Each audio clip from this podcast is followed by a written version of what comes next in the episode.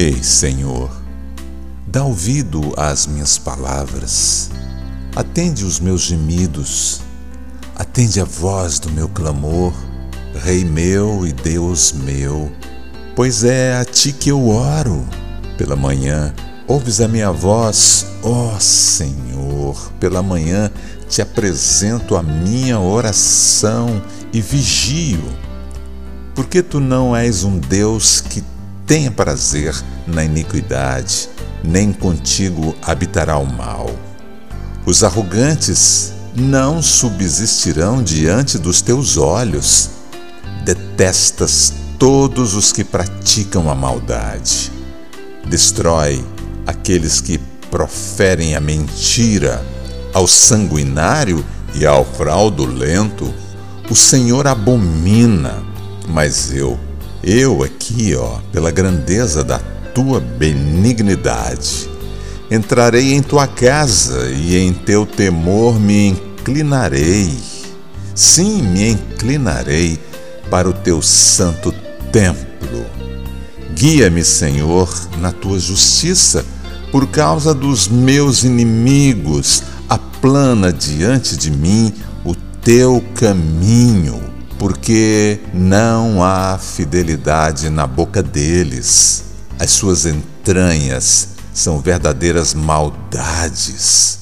A sua garganta é um sepulcro aberto. Lisonjeiam com a sua língua.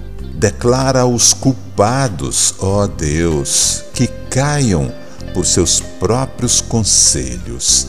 Lança-os fora por causa da multidão das suas transgressões, pois se revoltaram contra ti. Mas alegra-se todos os que confiam em ti, exultem eternamente, porquanto tu os defendes. Sim, gloriem-se em ti os que amam o teu nome, pois tu, Senhor, abençoas o justo, tu os circundas do teu favor, como de um escudo, tu proteges.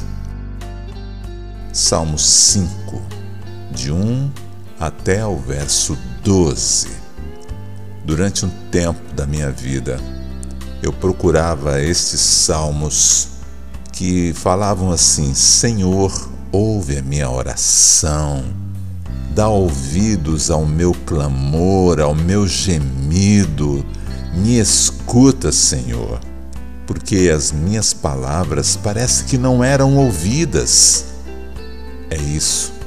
E quando eu orava os salmos, eu sentia que Deus estava me escutando.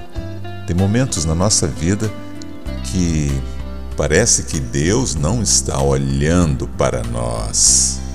É o momento de lermos a palavra, falarmos com Deus, orarmos a palavra. Deus te abençoe.